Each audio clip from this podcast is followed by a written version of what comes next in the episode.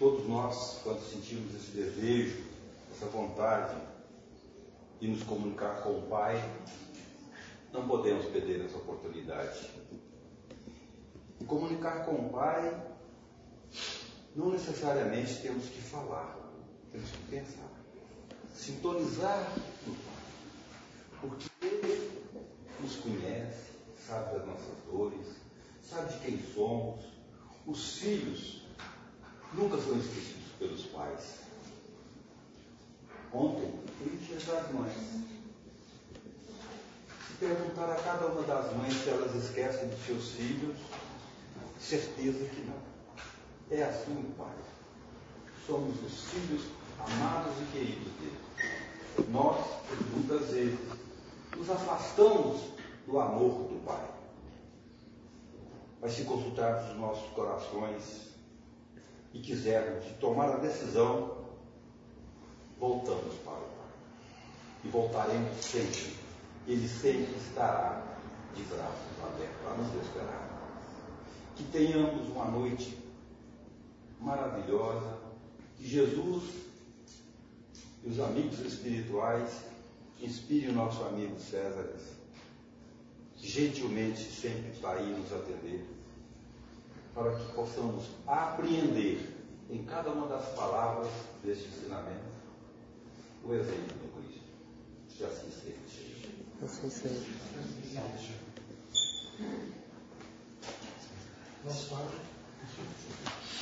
Boa noite. Boa noite. É, alegria né, de voltar presencialmente, né? Depois de tanto tempo, dois anos, dois anos e meio já. Dois anos e meio. É, e agora um, desafio novo, né? É presencial e virtual, é mais, agregando mais, mais trem para a gente poder lidar, né? É, mas a gente vai, como disse o, o Amauri, a gente vai lidando e aprendendo e ajustando as coisas adequadamente. É, eu, eu, trouxe hoje, novamente, um estudo que fizemos, um, tema que fizemos um estudo mais prolongado, antes da pandemia, há alguns anos atrás, sobre as bem-aventuranças. Né? A gente falou sobre todas as bem-aventuranças. E hoje nós trouxemos uma bem-aventurança para juntos nós fazermos algumas reflexões com relação a esse ensinamento de Jesus. Né? Jesus, é, quando começou a sua atividade né, de exemplificação, de ensinos para nós, ele começou com o Sermão do Monte. Né? E o Sermão do Monte é composto pelas bem-aventuranças. Né? São 12 versículos, mas na verdade são sete bem-aventuranças, porque os outros versículos, que está em Mateus e João, é, são complementos dessas bem-aventuranças. Então, antes da gente começar, lembrar sempre que bem-aventurado ou bem-aventurança tem um significado. Jesus trouxe bem-aventurado é, em substituição à palavra feliz. Né? É, o bem-aventurado é uma pessoa, é um ser feliz. E a bem-aventurança é a felicidade. Né? Então, algumas dessas bem-aventuranças, elas nos parecem, inclusive, contraditórias, porque os ensinos de Jesus eles vieram mesmo para causar impacto em nós. Né? Uma delas, por exemplo, quando Jesus disse bem-aventurados os aflitos, né? ela choca a gente. Né? E a gente fala, como que eu posso estar feliz se eu estou aflito? Como que eu sou feliz na aflição? Né? Por isso que a gente precisa modificar a nossa maneira de raciocinar com relação a nossa vida, com relação à vida do Espírito e até com relação aos ensinos de Jesus, para a gente entender esses ensinamentos. Né? E a bem-aventurança que nós vamos refletir e estudar um pouco hoje é bem-aventurados. Jesus trouxe no versículo 5 de Mateus, item 9, uma pequena frase que diz assim: Bem-aventurados os pacificadores, porque eles serão chamados filhos de Deus. Né? Bem-aventurados os pacificadores, porque serão chamados filhos de Deus. É, quando o Maurílio pediu um, um, tema, né, é, sobre o que a gente ia falar hoje, é, me veio à mente, inclusive já estava, era semana, era na outra semana, mas já estava na minha cabeça, né, é, para a gente falar sobre um tema que é muito importante nos dias de hoje. Na verdade, foi sempre muito importante para a nossa humanidade. Mas a gente vê que hoje, com tantos avanços tecnológicos, com tantos avanços culturais, com tantos avanços na, na educação, com tanta civilização que nós já alcançamos né, de milhares de anos para cá, ele é mais necessário do que era quando a gente era mais primitivo, né? que é a paz no mundo. Né? A questão da paz. É por isso que a gente trouxe essa bem-aventurança. Bem-aventurados os pacificadores, porque serão chamados filhos de Deus. Então, nós vamos começar nossa reflexão com o final dessa frase. Jesus disse que os pacificadores serão chamados filhos de Deus. Né? Então, a primeira pergunta que me vem à cabeça, eu acho que posso, vocês vão compartilhar comigo, é por que Jesus teria dito que serão chamados filhos de Deus, uma vez que nós já temos certeza e conhecimento suficiente para saber e entender que todos são filhos de Deus. Por que, que Jesus disse que os pacificadores seriam chamados filhos de Deus? Os outros não são filhos de Deus? Os que não estão em paz, os que não são pacificadores, não são filhos de Deus? É, parece uma contradição, né? mas nós vamos entender que não, não é uma contradição. Né? Algumas, algumas, alguns estudiosos trazem é, é, essa interpretação dessa frase como dizendo, interpretações bem antigas, né? dizendo que Jesus teria dito: serão chamados filhos de Deus, porque o pacificador né, tem um requisito essencial para ele ser chamado de pacificador. Né? Ele precisa ter a paz. Porque se ele não tem a paz, ele não pode ser um pacificador. Né? Então, será chamado filho de Deus porque ele vai ser reconhecido como uma pessoa que está em paz. Ou seja, vai ser, ele é sempre um filho de Deus, mas vai ser reconhecido pelos outros como filho de Deus porque ele carrega em si a paz. Depois de muitos anos, né, milhares de anos passados da presença de Jesus entre nós e das oportunidades e possibilidades que nós tivemos como espíritos, né, de estudar e de aprender com esses ensinamentos de Jesus em sucessivas oportunidades reencarnatórias, nós evoluímos também na questão da inteligência e da capacidade de percepção do que significava os ensinamentos, as palavras de Jesus. Nós estamos numa fase que nós precisamos retornar à origem dessas palavras e simplificar o que nós complicamos durante muito tempo. Né? é, nós buscamos sempre interpretar. Por isso é que nós temos muitas religiões, né? todas é, é, reconhecem Jesus, todas reconhecem Jesus, mas cada uma interpreta os textos à sua maneira. Porque a gente vai usando as nossas capacidades de percepção e vai formando núcleos que interpretam cada ensinamento de uma forma de acordo com a sua evolução e com a sua percepção. Porém, Jesus falava aos espíritos. Então, Jesus, os ensinamentos de Jesus, nós, nós já temos capacidade de entender que eles são muito simples. Eles não são complicados.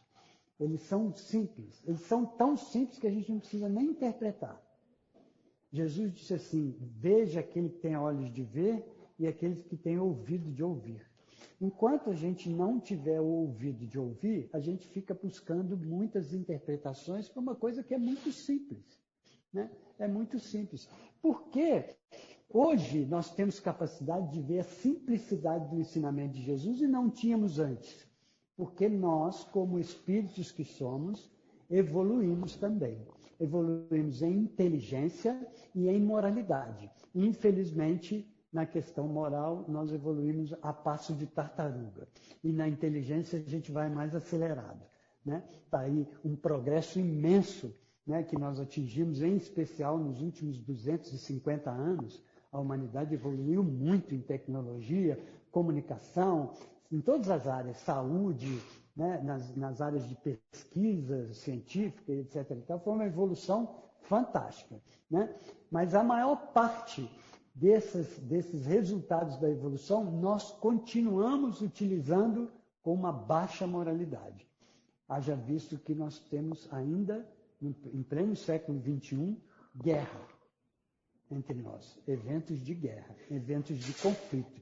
Nós ainda somos é, um, uma sociedade humana, né? uma civilização humana de espíritos encarnados, aonde nós, o nosso maior esforço e o nosso maior movimento de valores, tanto de inteligência quanto de valores monetários, é utilizado na indústria do armamento, na indústria da destruição. Né? É, quando a gente tem muitas necessidades que não são supridas ainda e que são muito mais simples do que montar uma fábrica de, de arma, uma fábrica, uma fábrica bélica. Né? Uma, um saneamento básico, por exemplo, é simples demais né, de fazer. Se você for olhar com relação a uma indústria bélica e, e olhar um, uma cidade para ser saneada, vai gastar muito menos para sanear a, a cidade do que fazer uma indústria bélica. Né? Então, a nossa inteligência ainda não está a serviço né, da nossa verdadeira essência divina. Por isso é que Jesus diz que serão chamados filhos de Deus. Porque nós, na, na questão real da nossa situação, como espíritos que somos, todos, nós aprendemos isso de novo na doutrina espírita, né? Todos nós fomos criados por Deus. Todos nós somos criaturas divinas. Todos nós somos filhos de Deus. Né? Nós aprendemos no livro dos Espíritos que fomos criados simples e ignorantes, todos iguais. Né? E num determinado momento da nossa evolução, nós adquirimos o potencial e a possibilidade do livre-arbítrio, é um atributo nosso do espírito, ou seja, a liberdade de conduzir a própria evolução, a própria existência. Né? Nós estamos nessa faixa evolutiva. Então, todos nós, na realidade, somos filhos de Deus. Mas todos nós agimos como filhos de Deus. É por isso que Jesus disse que seríamos chamados filhos de Deus, os pacificadores. Para ser pacificador é preciso que você tenha paz. Né? Você tenha a paz. Porque o pacificador é aquele que chega numa determinada situação de conflito desarmonia ou, ou qualquer adversidade que seja, e ele é capaz de pacificar a situação. O exemplo máximo que nós tivemos entre nós era Jesus. Né? Jesus era um pacificador, de, de natureza pacífica. Né? Tudo que Jesus, onde Jesus estava, ele neutralizava todas as forças conflituosas e colocava a paz, mesmo quando ele era tido como meio ignorante, meio bruto nas palavras, né? Mesmo quando Jesus proferiu certa vez raça de víboras, né? Hipócritas e tudo mais, é, o ar que ele exalava era um ar de harmonização, né? Tamanha envergadura moral que Jesus tinha e tamanha paz da qual ele era portador. E Jesus dizia que ele e o Pai, alguém lembra dessa frase, né? Ele e o Pai, eu e o Pai somos um somos um. Então, aquele que se considera filho de Deus né, e que age como filho de Deus, pode dizer também que ele e Deus são uma só pessoa. São uma só pessoa. Quando nós nos, a, nos colocamos realmente né, como seres espirituais que somos, mas donos e portadores né, e conscientes da nossa filiação, nós nos tornamos re, realmente, né, de sentimento, de corpo e alma, como filhos de Deus. Então, nós nos aproximamos do Pai e a gente pode dizer que eu e o Pai somos um. Nenhum de nós né, tem condição de dizer a mesma coisa que Jesus disse. Né? Eu e Deus somos um. Por quê? Por que, que a gente não pode se considerar ou ser considerado filho de Deus? O que é que nos afasta dessa filiação? Né? Na, na bem-aventurança, a palavra paz né, é, está intrínseca, ela está embutida na classificação que Jesus disse que o portador de paz é um pacificador. Né? Então a gente precisa entender, começar a entender e refletir sobre o, o que que para Jesus significava a paz. Que paz é essa que Jesus disse que nós precisávamos ser portadores? Né? Se eu estou em busca, acho que todos nós, né? inclusive tem uma, uma, uma frase nesse livro aqui que chama O Segredo da Bem-aventurança, é, que diz assim: todos nós buscamos na vida essencialmente paz e felicidade. Não é? Todo mundo, não é? Todo mundo busca paz e felicidade. Em qual, qualquer um de nós, em qualquer idade da vida. Em qualquer idade da vida. Uma criancinha pequena, né, que é um espírito no início da sua reencarnação, ela não sabe discernir, ela não sabe explicar o que seja paz e o que seja felicidade, porque intelectualmente ela não desenvolveu ainda né, o conhecimento para poder explicar o que é a paz e a felicidade. Mas ela busca. Ela busca. Mesmo sem saber explicar, mas ela busca. Ela busca a paz no colo da mãe, ela busca a paz no aconchego do pai, né, na segurança do lar. Ela busca felicidade quando ganha um brinquedo novo, ou quando ela quer ganhar um brinquedo novo, ou quando ela quer comer uma bala. Tudo, todas essas são buscas instintivas da paz e da felicidade. Né? No momento em que nós vivemos evolutivo no nosso planeta, que tipo de paz nós buscamos? O que, que é a paz para nós? Né? O que, que é a felicidade para nós? O que seria a paz para nós? Essa paz que Jesus disse, essa paz que Jesus classifica, que nós precisamos ter para ser um pacificador, é, vamos fazer uma reflexão aqui. O que que deixa a gente dormir, o que mais deixa a gente dormir em paz e sossegado? A primeira coisa, no mundo de hoje, não ter boleto para pagar, não ter dívida, estar bem financeiramente, não é? Hum? Não ter problema de saúde física, né? E não ter ninguém te cobrando, nenhuma preocupação financeira, nenhuma preocupação com filho, com marido, com, mulher, né? Ou seja, ter uma vida sem adversidades. Essa é a paz que nós buscamos sem o quê? O silêncio, você está falando? sem que a gente, sem que a gente tenha um tumulto na cabeça, né? Ou seja, que a nossa cabeça possa estar em silêncio, né? Nossa mente possa estar pacificada, ou seja, sem preocupação, sem obstáculos, sem dificuldades, né? Sem adversidades de doença, eh, sem eh, relações conturbadas, afetivas, que sejam elas quaisquer, no trabalho, ou na família, ou onde quer que seja, nas relações amigáveis ou não. Essa é a paz que nós buscamos. Né?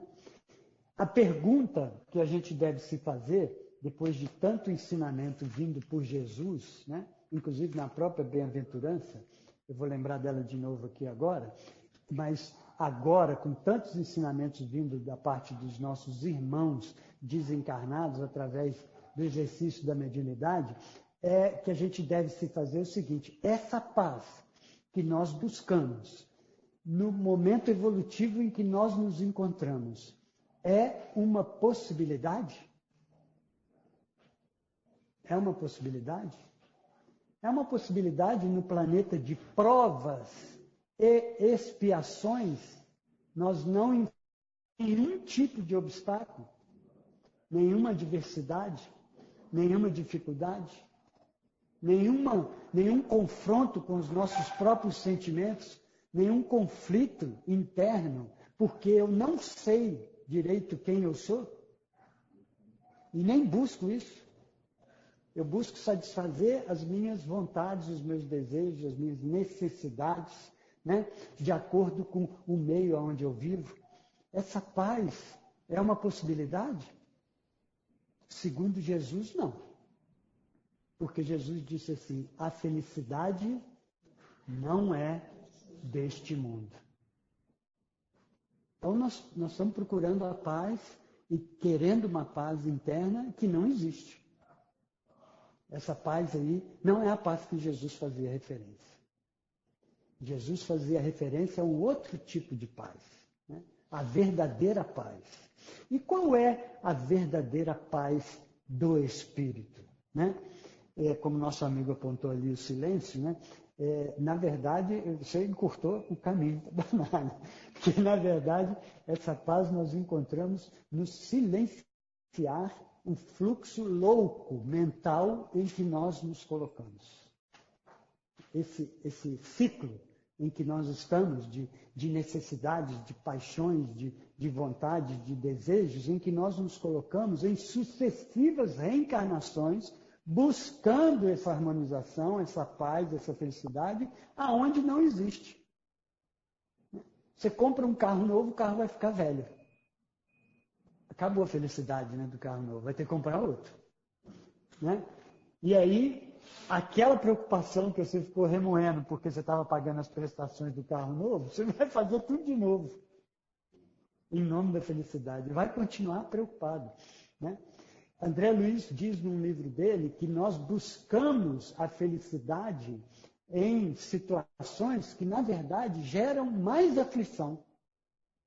Mais aflição do que propriamente paz, sossego e felicidade.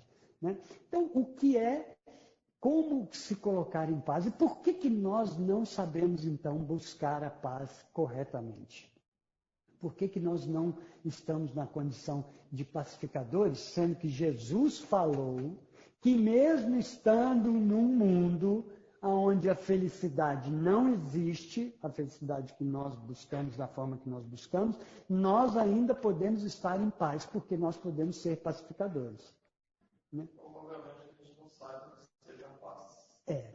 Nós já temos condição de saber hoje, né?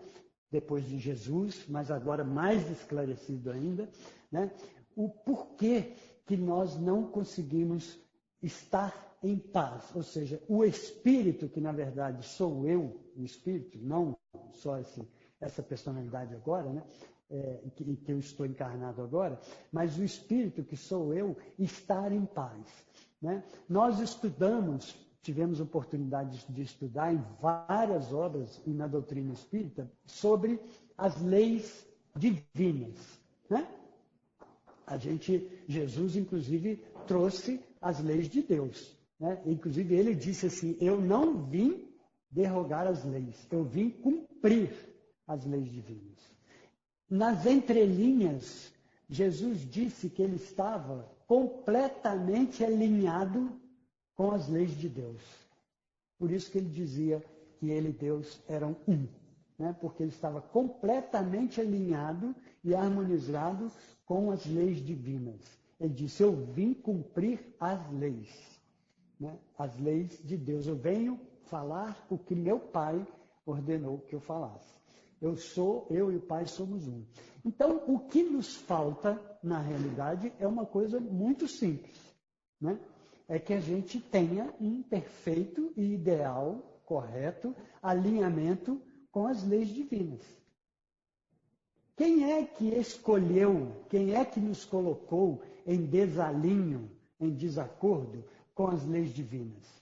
Segundo algumas crenças que nós tivemos no passado, a culpa é de Deus, porque a gente sofre hoje por, por que, Deus escolheu eu para sofrer tanto assim? Né? Tanta gente aí tranquila, e eu, a, a, gente costumava inclusive dizer, joguei pedra na cruz, né? Entende o negócio dele? A gente sempre procurou alguém, um culpado para o nosso sofrimento, para as nossas adversidades, para os nossos problemas. Né? Hoje, depois de de milhares de anos, milhares de, de, anos depois passados de Jesus e com tantos ensinamentos, nós já somos capazes de reconhecer que o responsável né, por tudo aquilo que me traz algum tipo de transtorno, qualquer que seja ele, mais grave ou menos grave, sou eu. Por quê? Porque eu tenho liberdade de escolher o meu caminho. E o meu caminho que eu escolho, ele que vai determinar o que vai acontecer amanhã. Eu é que escolho o que eu planto hoje, o que eu faço hoje. Né? Não é ninguém que escolhe por mim, não. E se eu disser que não, que é a sociedade que me influencia a ser do jeito que eu sou, nós somos obrigados a reconhecer que quem escolhe ser influenciado sou eu. Se eu permito a influência, é porque eu permiti, porque eu posso não ser influenciado. Eu posso escolher não ser influenciado. Tem uma pergunta no livro dos Espíritos que diz assim: é, é de causa e efeito, né? ação e reação, causa e consequência, que diz assim: é, se uma pessoa embriagada né, atropela alguém e mata, né, ela não tem nenhum atenuante, porque na verdade ela não sabia nem que estava dirigindo, ela estava tão bêbada que ela não, não tinha noção. Né? Ela, ela atropelou sem querer. Se ela não tivesse bêbada, ela não, não teria atropelado a pessoa. Então não tem um atenuante nessa falta que ele, que ele cometeu e tudo mais. A resposta dos espíritos foi o seguinte: não. Por que não? Porque ele podia ter escolhido não beber e dirigir. A escolha está sempre no, na, na, força motriz do que vem depois. Né? A gente pode até achar que não escolheu, mas escolheu escolheu. Lá atrás você escolheu alguma situação que te colocou na situação em que você está hoje. E so, todas essas adversidades que compõem o nosso momento evolutivo neste planeta de provas e expiações, né, são decorrentes das nossas escolhas. Nós estamos num planeta de provas e expiações onde existem é, milhões, né, bilhões, sei lá, de espíritos encarnados, cada um num degrauzinho, numa faixa evolutiva diferente. A gente se une em coletividade por afinidade, mas não tem ninguém igual a ninguém. Não tem, a gente pode ser simpático um ao outro, gostar até da maioria das coisas é, em, em afinidade, mas não somos iguais. Não somos iguais. Não tem ninguém igual a ninguém. Todo mundo, todos nós estamos num momento particular e individual da nossa própria evolução, em função das nossas próprias escolhas. E o que que colocou ao longo dessas todas as encarnações a nós todos neste momento, neste planeta de provas e expiações, é, nessa faixa evolutiva, em desalinho com as leis divinas? Sempre as nossas próprias escolhas. E por que, que as nossas escolhas nos colocaram em desalinho com essas leis divinas? É muita pergunta né, que a gente tem que responder, não é? Porque as nossas escolhas, já de muito tempo para cá, Jesus, vou lembrar novamente da bem-aventurança, Jesus falou assim, bem-aventurados os aflitos, quando a gente se faz essas perguntas, a gente sente a aflição. Né? É dessa aflição que Jesus falava. A aflição que nós sentimos em busca de algumas respostas é sinal de que nós já temos condições de despertar para a nossa realidade espiritual. Né? Na busca da minha verdadeira identidade. Quem sou eu como filho de Deus? Não como César, não como a Mauri, e nem como um, um espírito em evolução, mas quem sou eu como filho de Deus? Quais são os atributos que eu tenho como filho de Deus? Né? O que me pertence nessa obra da criação? Se eu não sei responder essa pergunta, quem sou eu, eu farei as escolhas adequadas? Hum? Não porque simplesmente eu não sei o que, que eu quero. Se eu não sei quem sou eu, como é que eu vou dizer o que, que eu quero? Onde eu quero chegar? Qual o meu objetivo? O que, que eu estou fazendo aqui? Eu não sei porque eu não me conheço. Jesus disse também, né? Lembrou, né? Aquela fala, né? Conheça-te a ti mesmo, né? Jesus estava fazendo referência à necessidade que a gente tem de se conhecer integralmente. E quando a gente parte para essa empreitada de autoconhecimento integral como espírito que somos, nós vamos nos encontrar fatalmente com as leis divinas. Fatalmente com as leis divinas. Nós vamos entender sobre o livre-arbítrio, sobre causa e efeito, reencarnação, imortalidade da alma, tudo que nos compõe como ser espiritual. Né? E no Evangelho, no, no capítulo 2 do Evangelho segundo o Espiritismo, item 5, tem um, esse item 5 tem o título O Ponto de Vista. Aí o nosso ponto de vista, a nossa perspectiva e percepção da vida vai mudar. Vai mudar. Nós vamos conseguir silenciar a balbúrdia de tantas necessidades e desejos e confusões que nós fizemos em torno né, de influências das mais variadas possíveis e que nós aceitamos, e vamos partir para a nossa própria individualidade, para o conhecimento de nós mesmos. Não, nós vamos nos encontrar com algumas perguntas que nós só vamos achar as respostas no silêncio da alma. Aí nós vamos encontrar uma coisa que a gente perseguiu de tantas maneiras e ela estava dentro da gente o tempo inteiro. Essa paz que Jesus falou. E esse silêncio tão bem colocado, né? o silêncio da alma, para poder se encontrar em paz. Porque quando você tem a certeza da sua filiação divina, né? nada mais vai te abalar. Tudo é natural. Né? Quem me dera que eu já tivesse nessa. Quem me dera. Tudo é natural, porque a gente vai entender. Hoje nós não temos condição de entender. Hoje uma pessoa fala torto com você, sobe o calor. O calor da raiva, o calor da, da antipatia, né? o calor da incompreensão, o calor de como que pode essa pessoa ser tão ignorante assim, meu Deus do céu, com vontade. Né? Então, isso tudo é o passado. São construções do passado que nós fizemos egoisticamente, orgulhosamente, vaidosamente, arrogância, com muita arrogância, muita impetulância. Né? Nós chegamos ao, ao ponto de criar Deus várias vezes ao longo das nossas encarnações, nós fizemos isso. Criar Deus à nossa imagem. Quando, na verdade, nós fomos criados à imagem de Deus. Mas nós já pintamos Deus ao, nosso bel prazer. Deus já foi um bezerro de ouro. Deus, ainda em alguns, alguns lugares, é de, de, não sei se a palavra é essa, de, deusificada, sei lá, um animal, uma vaca, por exemplo, né? é idolatrada e tal, não sei o quê. Então, tem, tem muitas das nossas crenças né, que são pautadas na ilusão, em coisas que nós criamos na nossa confusão mental. Então, chegou o entendimento suficiente para nós, né, de que Jesus, inclusive, disse uma, uma pequena frase quando ele estava para se despedir dos, dos apóstolos, né? Está é, no Evangelho segundo o Espiritismo também a lembrança, que é uma frase que eu gosto muito, é uma, uma orientação que Jesus deu que eu gosto muito, eu, eu, eu procuro carregar isso na minha vida assim já há alguns anos, né? Ele disse para eles assim, ó, não se turbe o vosso coração. Né? Ou seja, fica em paz, fica calmo. Silencia sua bagunça interna, silencia seus sentimentos, né? silencia suas emoções. Não vai de encontro ao turbilhão que vem para você muitas vezes, né? porque você não sabe. Na maioria das vezes, nós não sabemos de onde vêm essas tendências. Né? Por isso que a gente precisa estudar também.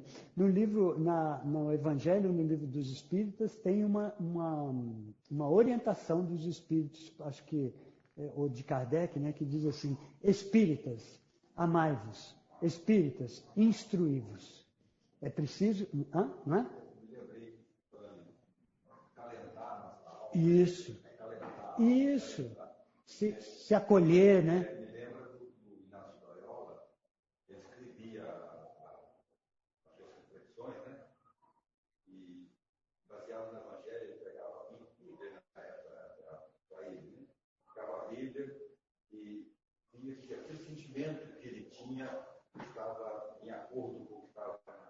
Uhum. E ele acabou escrevendo vários temas ali.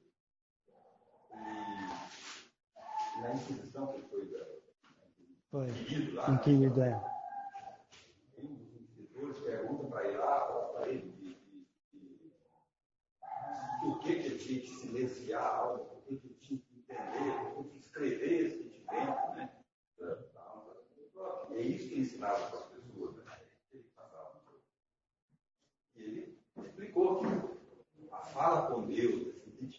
silenciar, sair desse turbilhão, sair desse turbilhão trazia paz é. para ele. E aí o, o diretor falou assim, por que, você tem que fazer isso se já está tudo escrito lá no, no, na Bíblia? Está tudo lá escrito, por que, que você tem que fazer isso? Aí ele falou assim, as respostas da Bíblia são as respostas. Exatamente. Que você vai encontrar, porque cada um tem uma construção. Exatamente. Então, é, quando a gente fala de paz né, é, no mundo, nós é, podemos deduzir né, e, e chegar à conclusão das nossas reflexões que essa paz que nós idealizamos para o mundo é uma impossibilidade. É uma impossibilidade. Porque o nosso mundo é um mundo de provas e expiações, e os ensinamentos trazem que no mundo de provas e expiações predominam, predominam as más tendências. Não é o bem que predomina ainda. Nosso planeta vai para uma fase de regeneração. Aí o bem vai superar o mal. O que, que significa a predominância do mal? Predominância de espíritos, nós, né, na sua grande maioria, em desalinho com as leis divinas, em desarmonia com as leis divinas. Quando nós partimos para nosso próprio interior em busca desse silêncio né, interno, né, dessa de paralisar as nossas buscas que até hoje foram efêmeras, foram todas equivocadas, né, não correr atrás de uma felicidade que não existe, né, não correr atrás de uma paz que não existe, porque o que a gente gostaria é, é que a imortalidade não fosse da alma, fosse do corpo, né? porque ninguém quer morrer. Quando a gente fala de mortalidade, lá no passado, nós buscávamos a fonte da juventude, não é? Beber uma aguinha lá, para ninguém ficar velho, todo mundo ficar novinho. Aí tudo, não, mas hoje essa realidade é outra. Não é não, porque as pessoas ainda continuam não querendo envelhecer. As pessoas continuam revoltadas com o envelhecimento. Na grande maioria da humanidade. Né? Isso é uma realidade é, é, palpável. Uma das maiores indústrias que movimenta dinheiro no mundo, cosmética, da estética e da cosmética. Por quê? Nós queremos cuidar de quem? É, nós queremos cuidar do corpo, para o corpo não envelhecer. Quem não deve agir como velho, como, como uma pessoa é, sem força, sem a, essa luz divina é o espírito, porque do corpo é natural. Faz parte da lei natural o envelhecimento do corpo. Né? Essa, essa é uma coisa, um exemplo bem simples de como a gente quer contrariar as leis divinas. As leis divinas no nosso planeta se expressam através das leis naturais que encontramos aqui quando aqui encarnamos. Irmão, vou dizer, nós estamos indo desde o momento da fecundação. Sim. Aquele momento dos 8 milhões, onde normalmente apenas um sobrevive. Isso. Em casos especiais, pode acontecer dois ou três, uhum. mas o normal é uma. É um só. É um só. Isso aí. Nós estamos indo a partir daquele momento. Exatamente. A caminhada encarnatória começa ali, né, na hora da, da atração. Então, hoje nós já temos muito conhecimento que pode trazer para nós uma lucidez maior com relação ao que nos impede né, de ter essa paz que Jesus faz referência. E o que nos impede de sermos pacificadores. Né?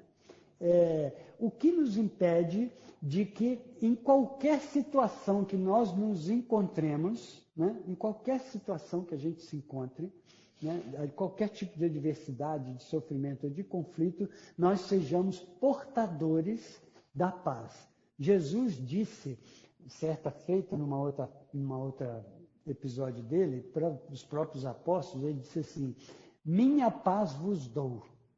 Né? É, eu acho que completa é assim: a minha paz vos deixo, a minha paz vos dou, mas não a dou como o mundo a dá.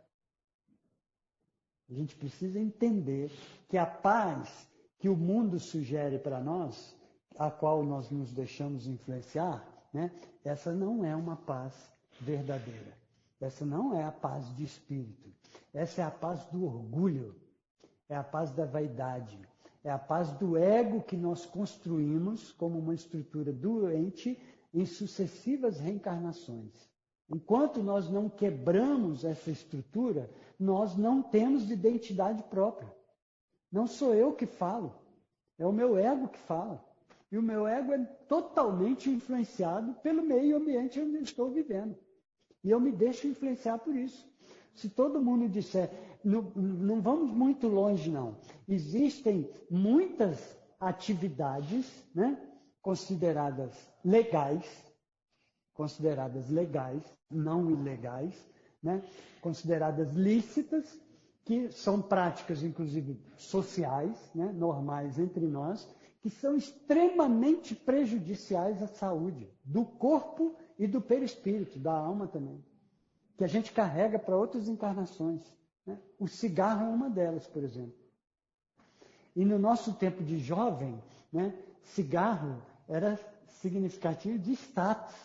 Aparecia os caras nos carrão, no cavalo, na né, terra de Malboro. Nossa, fumar era, era o top. Né? Autoafirmação. Bebidas, né? Que, que nós ainda consideramos de, de, uma forma social licitamente, né? Não que a gente tenha que, não, então danou-se, nós vamos ser agora vamos ser radical. Diga, Jaime. Tudo bem, né? Aqui, é eu, sim. Reconheci pela voz. Tá? É. Então, hoje Diga. nós temos ainda um mal que está só sendo, sendo divulgado e, e disseminado, é o cigarro eletrônico. Sim, o Jaime, só falar para o pessoal aqui que eles não te escutaram, não. O Jaime está falando que nós, é, o, fazendo referência inclusive do que eu disse antes, né? nós a, continuamos usando a nossa inteligência, a nossa evolução de inteligência tecnológica para manter os vícios do passado. Hoje, o Jaime está me lembrando aqui que não é mais cigarro de palha nem cigarro de fumo, é cigarro eletrônico. Quer dizer, nós sofisticamos a maneira de autodestruição. Olha como que a gente usa a inteligência. Nós precisamos parar de usar a inteligência dessa forma. Senão nós não vamos ter paz nunca. Não há como conquistar a paz, não há como estar em paz se eu continuo na contramão da lei natural da minha própria existência. Né? Materializado, estou falando da matéria, quem dirá do espírito, da, da questão moral do espírito. Né? Como que eu vou entender os ensinamentos de Jesus se eu não espiritualizar a minha visão? Se eu não me, me, me colocar na situação de eu e Deus estarmos alinhados, né? eu e as leis divinas estarmos compatibilizados, estarmos em harmonia. Eu preciso, para isso, então, me trancar dentro de casa? Eu preciso para isso, então, olha, não vou conversar com mais ninguém, eu não tenho mais amigo, porque não tem jeito, onde eu vou tem bebida, onde eu vou tem cigarro, onde eu vou tem isso aqui, então danou-se tudo. Eu, eu, eu, sou uma pessoa que eu não vou para um convento, vou, me, vou morar numa caverna e vou ficar lá o resto da minha vida, porque eu não, não, não tem jeito. Onde eu me mexo, né, tem, é, onde eu me mexo tem a lembrança de todas as minhas próprias tendências. É com elas que eu tenho que lidar, não com a tendência dos outros. Cada um responde por si. O cigarro pode existir, a bebida pode existir, todos os males, todas as incompreensões podem existir, né? mas eu escolho se eu faço parte disso ou não. E para isso eu não preciso me afastar né, das pessoas. Ao contrário, ao contrário. Jesus disse que brilhe a vossa luz. Não falou isso? Por que, que Jesus disse do pacificador ser chamado de filho de Deus. Quem é que vai chamar o pacificador de filho de Deus? Todos aqueles com quem o pacificador tiver alguma relação. E vai ser chamado não porque a pessoa vai falar para ele, não, você é filho de Deus, não, porque ele vai exercer uma influência benéfica a todas as pessoas com quem ele lidar. Né? Nós criamos, a gente já tem o entendimento dos ensinamentos dos espíritos, nós somos portadores de um perispírito, de um corpo energético. E nós criamos, através dos nossos pensamentos, das nossas condutas e da administração do nosso livre-arbítrio, um padrão vibratório, um padrão energético. Esse padrão energético, esse padrão vibratório, é como se fosse uma antena. Está sempre captando e emitindo ondas. Ou seja, nós somos sempre, nas palavras dos espíritos, né, influenciados e estamos sempre influenciando também. Então, nós precisamos tomar é, posse da nossa verdadeira identidade e posse, ser donos do nosso livre-arbítrio, mas de verdade, ser dono do nosso livre-arbítrio, com conhecimento de nós mesmos, né, para que a gente possa, no momento das escolhas, escolher quem que eu vou captar na minha antena, quem que eu vou sintonizar na minha antena e que tipo de emissão que eu estou transmitindo para todos aqueles que eu tenho oportunidade de estar em contato. O pacificador, ele é chamado de filho de Deus porque a emissão vibratória dele está sempre alinhado com as leis divinas. Então ela sempre transmite saúde, não transmite nada nocivo, não transmite conflito, não transmite doença né, através de um padrão vibratório doente. É desse padrão vibratório que nós precisamos cuidar. De quem é esse padrão vibratório? Meu. Eu tenho que cuidar, eu não tenho como cuidar do seu, nem do seu.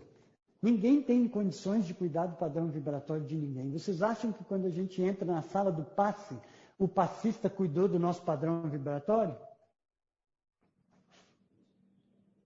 Vocês acham? Entra lá pensando em outras coisas.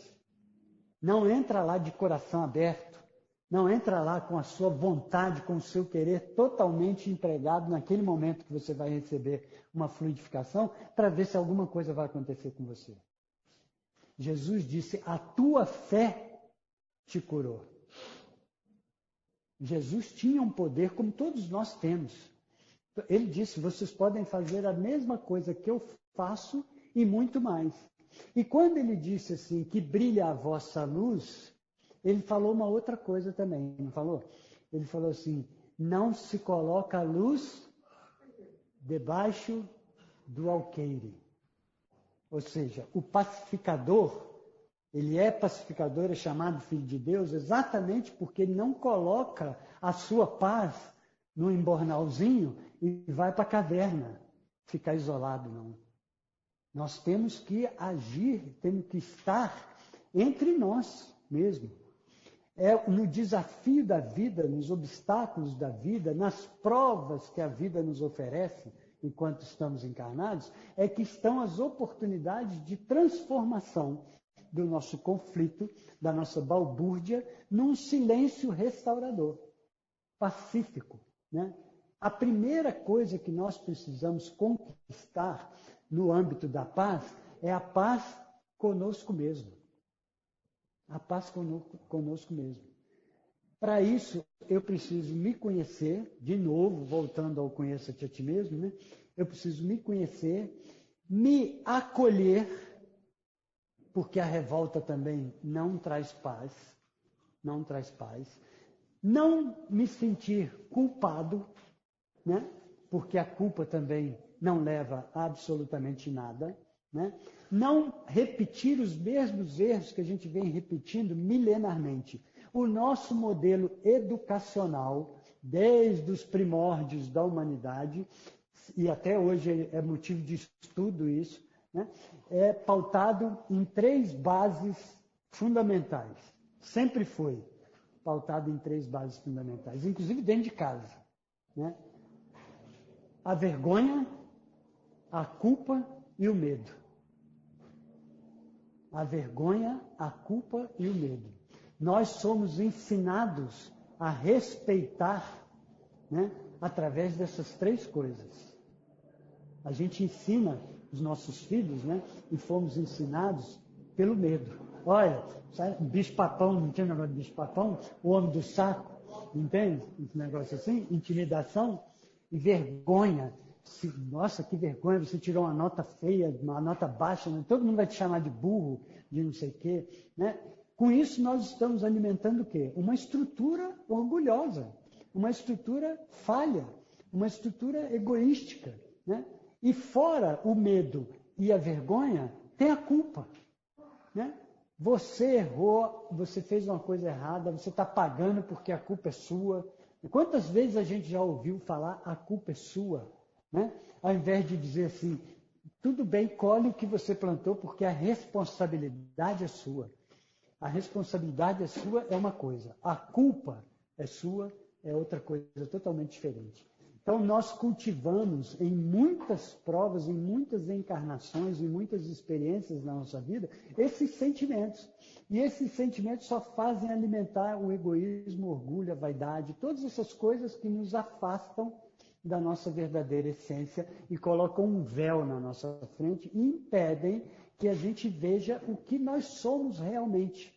As criaturas frágeis, muitas vezes, né, na nossa vida, diante de dificuldades, frágeis. E por que não? É isso mesmo, eu não sei de tudo na vida. Eu não sei de tudo na vida, eu não sei o que me espera. Na verdade, no planejamento reencarnatório, a primeira coisa que acontece é o esquecimento do passado do espírito. Nós reencarnamos aqui sem lembrar quem nós, o que nós já passamos em vidas passadas. São novas oportunidades, mas quem eu sou continua aqui presente na forma de tendências, na forma de hábitos, na forma de vícios, de estruturas viciadas que eu preciso me libertar. E para eu me libertar, eu preciso partir para viver, como a gente falou em outros estudos, né, quando a gente falou da vida do espírito, né, viver com simplicidade, para viver a verdadeira vida. A gente passa a vida inteira, nós falamos isso anteriormente, né, vivendo uma vida que não é a nossa. É a vida que está aí para a gente viver. Nós compramos, nós escolhemos porque todo mundo está, então todo mundo é assim, então todo mundo vamos, vamos nessa e tal. E você se encontra integralmente em todas as situações da sua vivência? Não.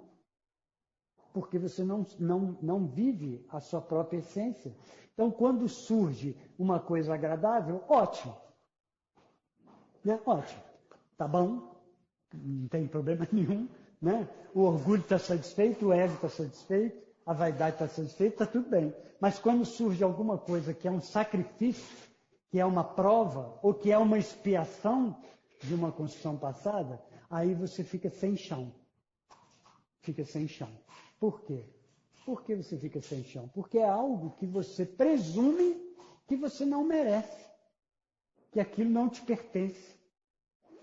Quando você buscar, quando a gente envereda nesse caminho de autoconhecimento, né, nós, a primeira parte do autoconhecimento é, na verdade, a pacificação. A pacificação conosco mesmo. Né? Não, não olhar para a paz no mundo. Não quero que o mundo todo esteja em paz. Eu elenquei uma série de palavras aqui de Emmanuel, num livro, parece que chama Vinha de Luz. Está quase na hora de acabar, né, Mônica? Que diz assim, as palavrinhas que eu vou relembrar aqui, ó, que são muito comuns e são é, do nosso entendimento. Quando a gente ouve essa palavra, a gente entende o que ela significa. Compreensão, né? simpatia, respeito, entendimento, paciência, calma, tolerância, humildade, consolação, generosidade, perdão, segurança, gentileza também, né? união, harmonia, bondade, finalmente amor. Todas essas palavras, quando a gente ouve, né? a gente fala assim, nossa, são sentimentos, são situações, né? são práticas, que todas elas trazem paz, né? Acho que a gente pode falar que é, o mundo estaria em paz se só houvesse essas, essas atitudes no mundo, né? né? Não neste mundo. Não neste mundo. Porque a compreensão definitiva não nos pertence no nosso momento evolutivo. Nós precisamos conhecer a nós mesmos com a realidade dos nossos limites. Nós somos capazes de exercitar a compreensão? Somos. A gente entende o que é compreensão? Entende, não entende? A gente é capaz de exercitar a compreensão? Sim. Sempre? Não. Não. Então nós precisamos ser realistas com relação aos nossos limites. Isso é estar em paz consigo mesmo. Eu tenho meus limites. O que, que eu faço quando eu sou testado fora dos meus limites? Recorro a quem? O que, que eu faço para não fazer um trem pior? Né? eu não estou. Meu Deus, é isso aí. Jesus deu a orientação. Entendeu? Qual é a postura do cristão? Qual é a postura do seguidor de Cristo? É uma postura difícil para nós fazer. Ele disse duas palavrinhas: orai e vigiai. Nós estamos tão distraídos que a vigilância passa desapercebido. A gente lembra da vigilância e da oração quando está com dor de barriga. Porque se não tiver com dor de barriga, vamos comer, gente, feijoada, vamos meter vamos no chocolate, vamos, vamos lá. Não, não tem intolerância à lactose, azar, vamos nessa, né? Vamos comer fermento, vamos comer qualquer porcaria, não me faz mal, tá tudo bem. Você pega um jovem, nós mesmos, com 20, 30 anos, né? Torresmo, gordura, não, estou bem, que nada. Vai quando você tiver velho, você vai ver o que, que você plantou lá quando você era jovem. Não posso beber à vontade, porque eu tenho uma resistência danada para bebida e tal. E Aí daqui a 20 anos, cadê seu fígado? Né? Cadê sua função hepática? Né? Por quê? Na distração, você esqueceu da vigilância. Né? E como não tinha problema nenhum, você estava satisfeito na distração, você esqueceu também da prece, do estado de oração. Né? Então, o recurso que nós temos hoje, como seguidores de Jesus, como pessoas, espíritos que estão se esforçando né, para seguir os ensinamentos da, dos espíritos e, do, do Cristo, né, é manter a vigilância. Estar sempre vigilante. Que a doutrina espírita e o próprio Jesus traduziu por uma outra palavra que nós também somos meio frágeis para criar essa situação definitiva em nós, que Jesus disse assim: aquele que perseverar até o fim será salvo. Então, uma palavrinha que a gente tem dificuldade também é a perseverança, né? Porque a gente cede muito para os nossos desejos, para os nossos hábitos, para os nossos vícios, né? E, e costuma até dizer assim, não, hoje pode, né? Tá tudo bem, né? Né? É a, a, a, tal da dieta, né? Vamos fazer dieta. Aí quando chega domingo, não, hoje é domingo, gente. Né? Ou então, passa o ano inteiro numa confusão danada e quando chega a quaresma, agora vamos fazer jejum. Vamos fazer jejum. Né? Não, no jejum não pode nada. Né? Acabou o jejum, agora pode tudo. Né? nós precisamos ser realistas com relação à nossa verdadeira vida, a quem nós somos de verdade, aos nossos limites, né? E as orientações que vêm para nós do plano maior, né? As orientações que vêm não são de ir numa determinada religião ou numa outra religião, ou buscar uma salvação aqui ou ali as, as orientações que vêm do plano mais alto, seja de Jesus ou dos espíritos superiores que se comunicam conosco através da psicografia, né? através do, da ostensiva mediunidade de alguns séculos para cá, né? são sempre que a gente busque a nossa própria luz interna. Né? Nós somos capazes de nos curarmos, porque todos nós somos de origem divina. Não existe nenhum espírito mau. Eu já falei isso aqui várias vezes e vou repetir tantas outras, porque é, é uma verdade. Não existe nenhum ensinamento que diga espírito maligno, espírito mau. Esses, essas nomenclaturas são dadas por nós. Existem espíritos equivocados, ignorantes, praticando atos que são contrários às leis divinas que regem a própria existência do espírito que está praticando esses atos equivocados. E isso é nocivo. Isso é o que a gente chama mal. Isso faz mal à saúde, né? tanto do corpo quanto da alma. Mas, em essência, aquele espírito que está cometendo aquelas falhas, aqueles enganos, aqueles atos por ignorância da sua própria existência divina, ele é divino. Nós todos somos filhos de Deus. Não existe um ser vivo que não seja uma criatura divina. Por que, que nós, como seres humanos, espíritos encarnados, em muitas épocas da nossa existência, nós nos avoramos em dizer, inclusive, que alguns dos nossos irmãos não tinham alma? Não era assim que a gente tratava os negros na, escrava, na escravidão? A gente dizia que aquelas pessoas não tinham alma. Não eram filhos de Deus, não. Isso é nosso. Isso não é da lei natural, isso não é da lei divina. Isso é do nosso orgulho, isso é do nosso egoísmo, isso é criação nossa. Assim como nós nos vemos também pejorativamente.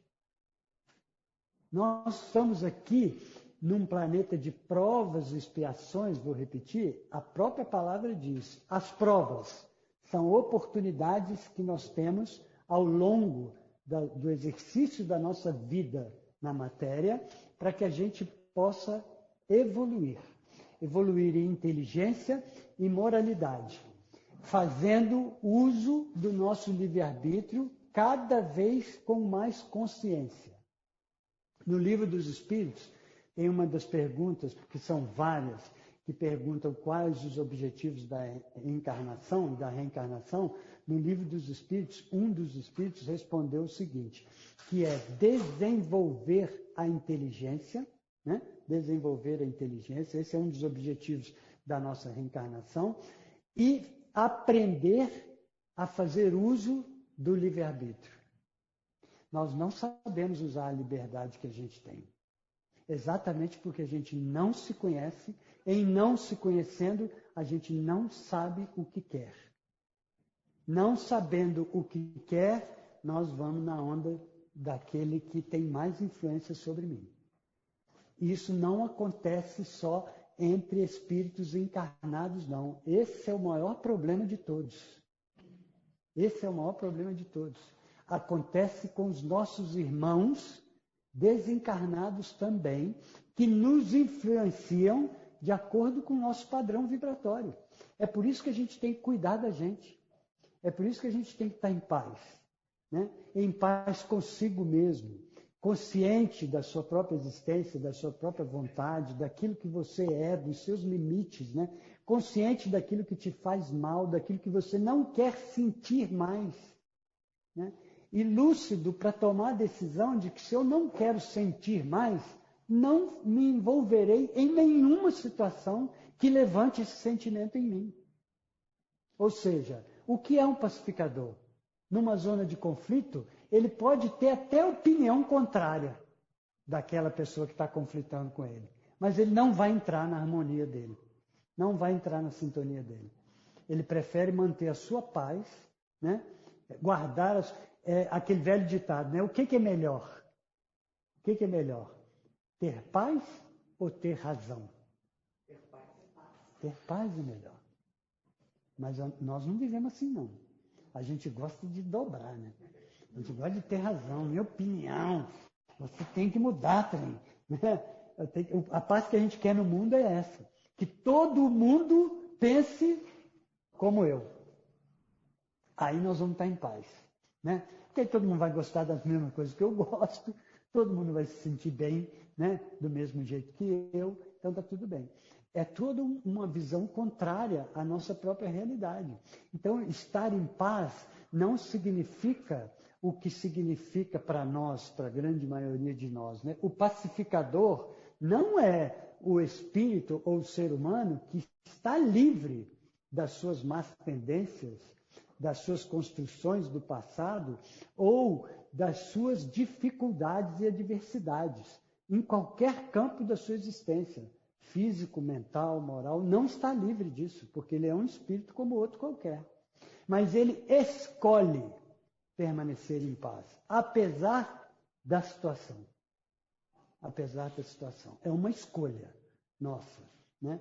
Uma vez que a gente faça essa escolha, automaticamente nós criamos um campo vibratório em todo o nosso contexto perispirítico, orgânico e mental que facilita, que facilita a afinidade com outros campos vibratórios que são saudáveis, que vêm de outros espíritos na mesma busca que nós, que estão encarnados, e de outros espíritos mais elevados do plano espiritual que estão aí para nos ajudar. E quem não permite, muitas vezes, que essa ajuda chegue até nós, somos nós mesmos, as nossas próprias atitudes. Né? Não tem uma, uma, uma imagem, né? ou uma, uma situação relacionada a Jesus, que Jesus bate na porta? Não tem? Como se Jesus precisasse bater na porta para entrar, né? Mas Jesus bate na porta. A porta abre. Sozinha, só porque ele bateu? Você tem que abrir. Nós precisamos abrir. Né? Nós temos tu, todas as, as ajudas possíveis e imagináveis que nós necessitamos. Porque todos nós temos uma filiação divina. Só que a gente precisa abrir o coração. Né? Abrir o nosso entendimento, abrir a nossa vontade. Para isso, nós precisamos nos acalmar. No meio da agitação, nós não conseguimos orar. Né? A pessoa que está totalmente envolvida num conflito ou num desespero, ela não sabe nem orar. Ela não sabe ordenar nem os pensamentos. Jesus dizia sempre, sempre Jesus fazia menção ao primeiro passo a ser dado antes que ele transmitisse algum ensinamento, né? que era acalmar as pessoas. Eu costumo dizer o seguinte, que a serenidade, a calma e a paciência é o segredo das vidas longas e felizes. Pelo menos tranquilas, né? em paz, exatamente. É muito difícil não vamos já, já que nós estamos falando da realidade, né, assumir a realidade, é muito difícil você procurar a calma no momento do sufoco, no momento que você está no desespero, né? Na, né, na hora que você está no, no, no, terror, prece não, não vem na boca, não tem, não tem conversa, né? Então, quando é que nós devemos cultivar esse estado de prece e esse estado de serenidade? É nos momentos em que nós achamos que não estamos necessitando deles. Porque a gente acha. Né? Por que, que a gente acha? Porque a gente se sente em paz. Por que, que a gente se sente em paz? Não estou devendo ninguém. Né? Ninguém na minha casa briga comigo. Né? em paz, não tem problema. Não tem problema com filho, não tem problema com mulher não tem nada, minha saúde está tá relativamente boa, então eu não preciso de prece, né? eu não preciso vigiar, eu não preciso orar. Mas é nesses momentos que você precisa cultivar o seu campo vibratório, né? para que no momento do desespero, no momento de sufoco, em que você não tem capacidade própria para resolver a questão, a ajuda possa chegar até você. Porque senão esse desespero, essa incapacidade momentânea de se auto-acalmar, né? de se ajudar, né? de, de abrir um campo para receber, né? você não tem. Isso não se constrói nos momentos de desespero. Nos momentos de desespero é momento de desarmonização. Esse momento é o momento que você precisa de ajuda. E você terá ajuda se a construção do seu campo mental possibilitar que a ajuda chegue até você. E essa construção tem que ser feita quando você está dono da sua lucidez. Jesus não disse ora e vigia na hora que você estiver morrendo. Né? Na hora que você estiver aí com uma, uma, faca atravessada, ou na hora que você estiver num, num sufoco danado, num conflito danado, então você vai lá e ora e vigia. Aí já para o momento da oração e da vigilância já foi. Já foi. Né? Aí você não tem condições, você está sem condições de se abrir para receber, porque você não, não tem lucidez suficiente para isso, nem para fazer uma prece. Né? Uma pessoa que está enfrentando um transtorno de pânico, um transtorno de ansiedade, você chega para ela e fala assim: lê o Evangelho que vai dar tudo certo. Ela não vai nem abrir o livro. Ela não tem a menor condição de abrir o livro. Isso são fatos reais. A situação em que a gente se encontra, né? não devemos permitir que a situação chegue numa situação, num momento de perca total da nossa lucidez e do nosso descontrole, do controle sobre nós mesmos. A única maneira de fazer isso é a vigilância. A vigilância é como se a gente dissesse assim: a atuação deve ser preventiva e não restaurativa. Porque restaurativa, muitas vezes, nós não temos condição de fazer, dependendo do grau do dano que nós causamos em nós mesmos. Então nós precisamos prevenir. Né? Jesus disse, certa feita, que a, gente, que a gente pode aplicar aqui também, nesse momento, que nós não devemos pôr remendo novo em pano velho. Não é? É o que a gente quer.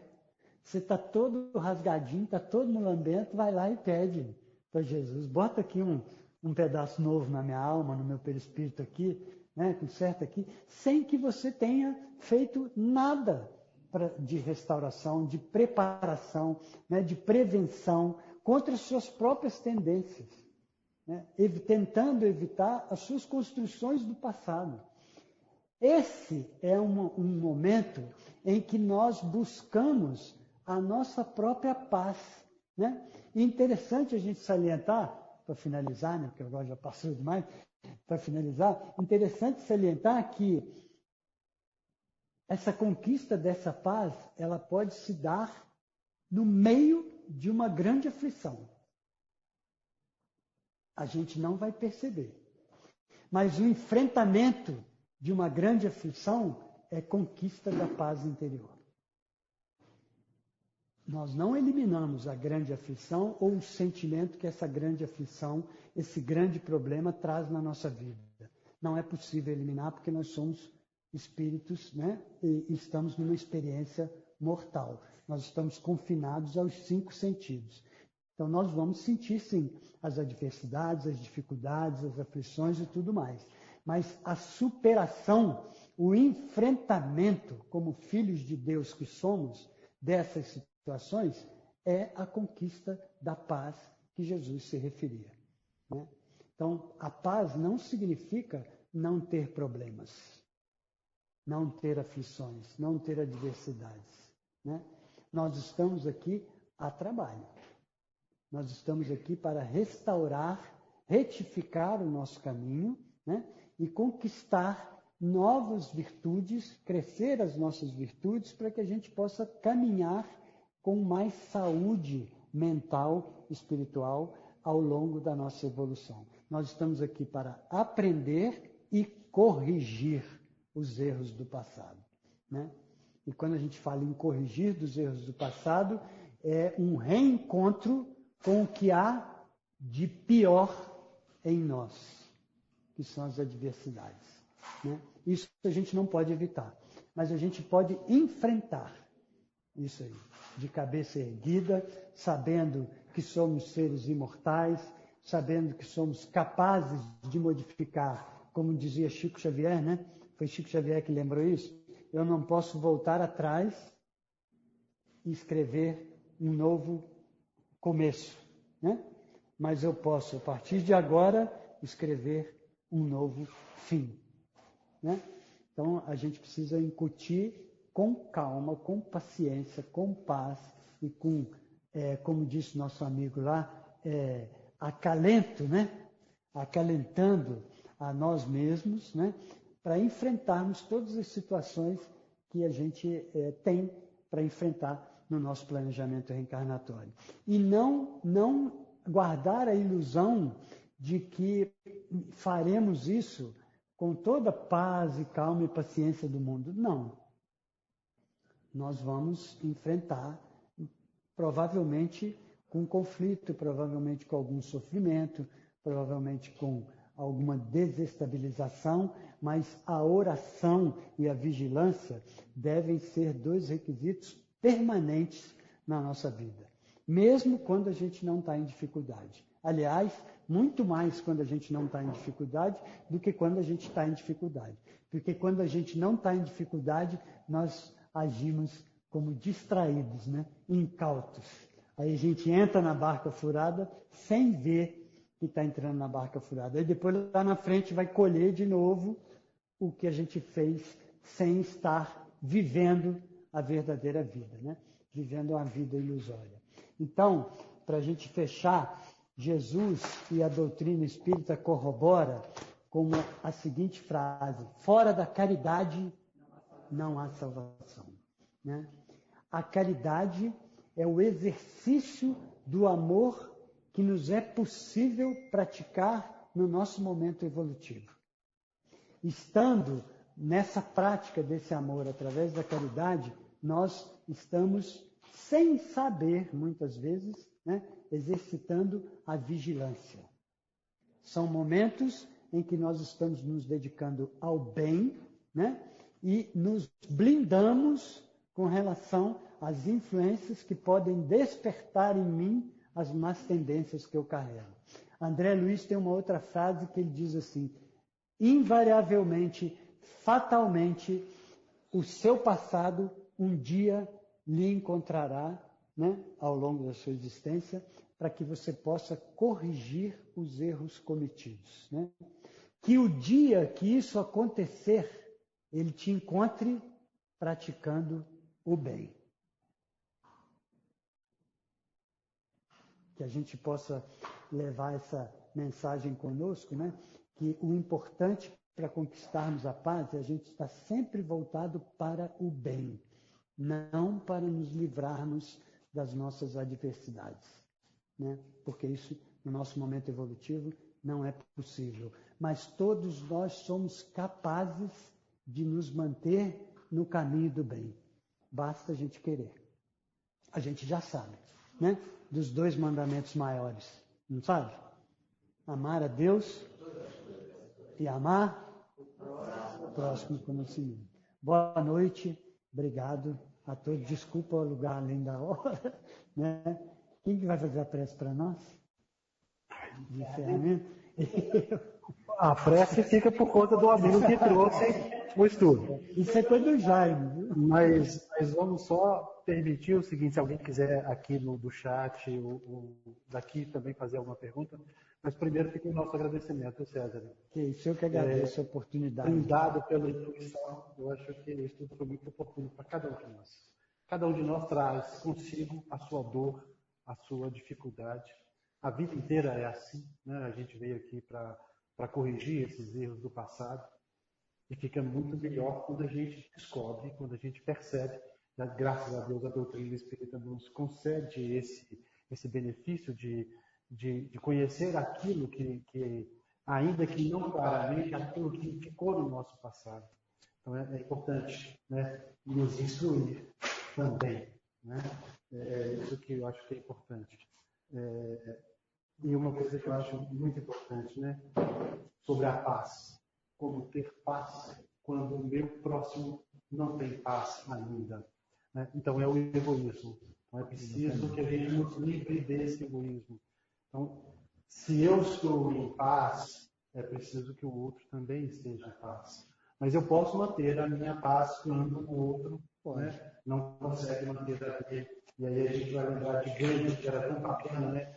Enquanto ele apanhava lá no conflito, ele deixava-se ser socado e, e, e atingido no soldado, e depois ele fala para o soldado, né, quando o soldado pergunta se ele não vai fazer nada, se ele não vai reagir, né, ele fala para ele que ele segue, ainda não sendo cristão, mas segue o, o, ensinamento daquele que estava no peito dele, que era crucifixo. crucifixo. Então é, é, preciso que a gente pense nisso tudo.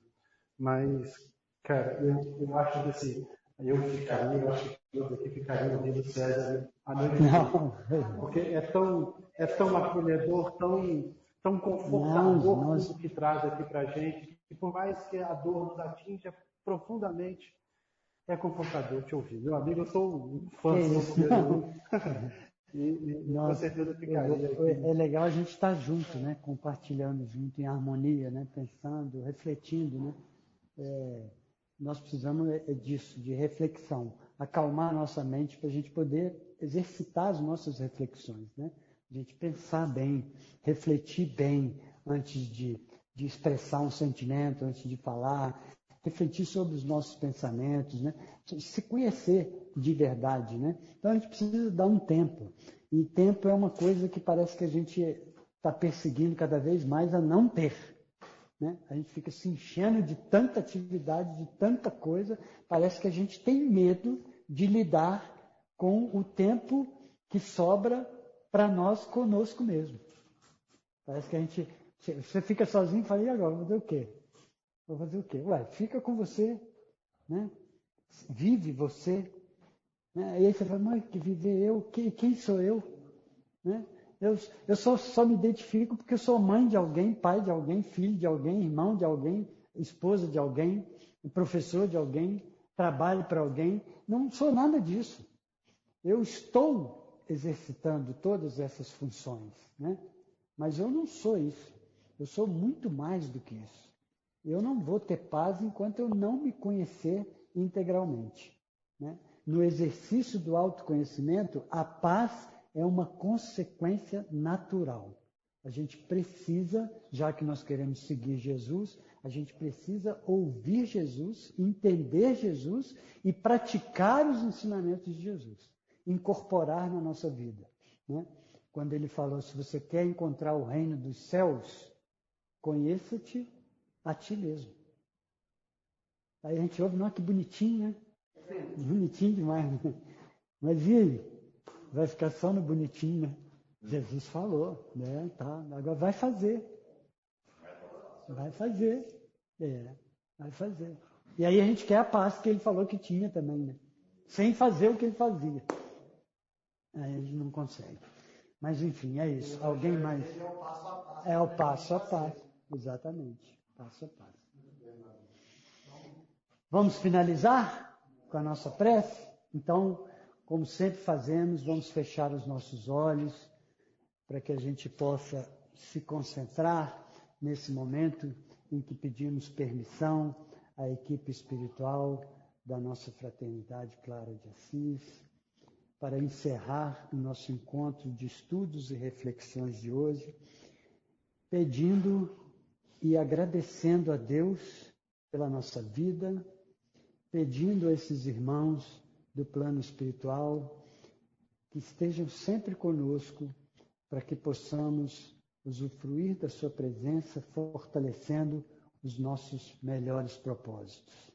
Agradecendo a Jesus por todos os ensinamentos e exemplos deixados para nós, agradecendo a todos os irmãos presentes aqui encarnados e desencarnados, por esses momentos em que podemos trocar juntos pensamentos, palavras, sentimentos, no rumo de sermos cada dia mais lúcidos com relação à nossa existência espiritual, à nossa verdadeira vida e com relação à nossa conduta, aos nossos pensamentos, aos nossos atos e sentimentos.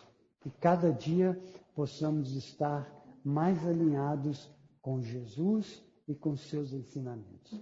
E que a paz de Jesus e o seu infinito amor possa nortear sempre a nossa vida. Que assim seja. Obrigado, gente. Obrigado, Obrigado.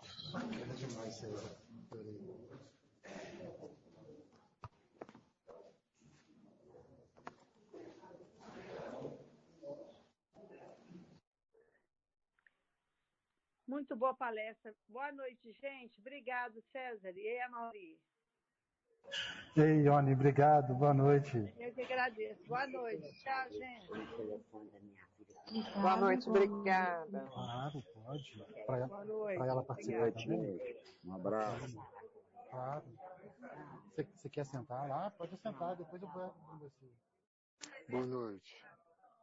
Boa noite, Marco Aurélio. Com Deus aí. Amen.